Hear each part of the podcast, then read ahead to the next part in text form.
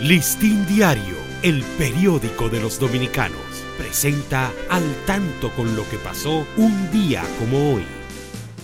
22 de julio de 1795, fírmase en Francia y España el Tratado de Basilea, como consecuencia del cual la segunda cede a la primera su colonia de la isla de Santo Domingo.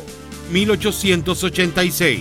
Se inicia en el Cibao y la línea noroeste la Revolución de Moya, así llamada por estar liderada por el general Casimiro Nemesio de Moya, en contra del gobierno del general Alejandro Wosi Gil.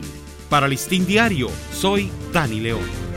Listín Diario, el periódico de los dominicanos, presentó al tanto con lo que pasó un día como hoy.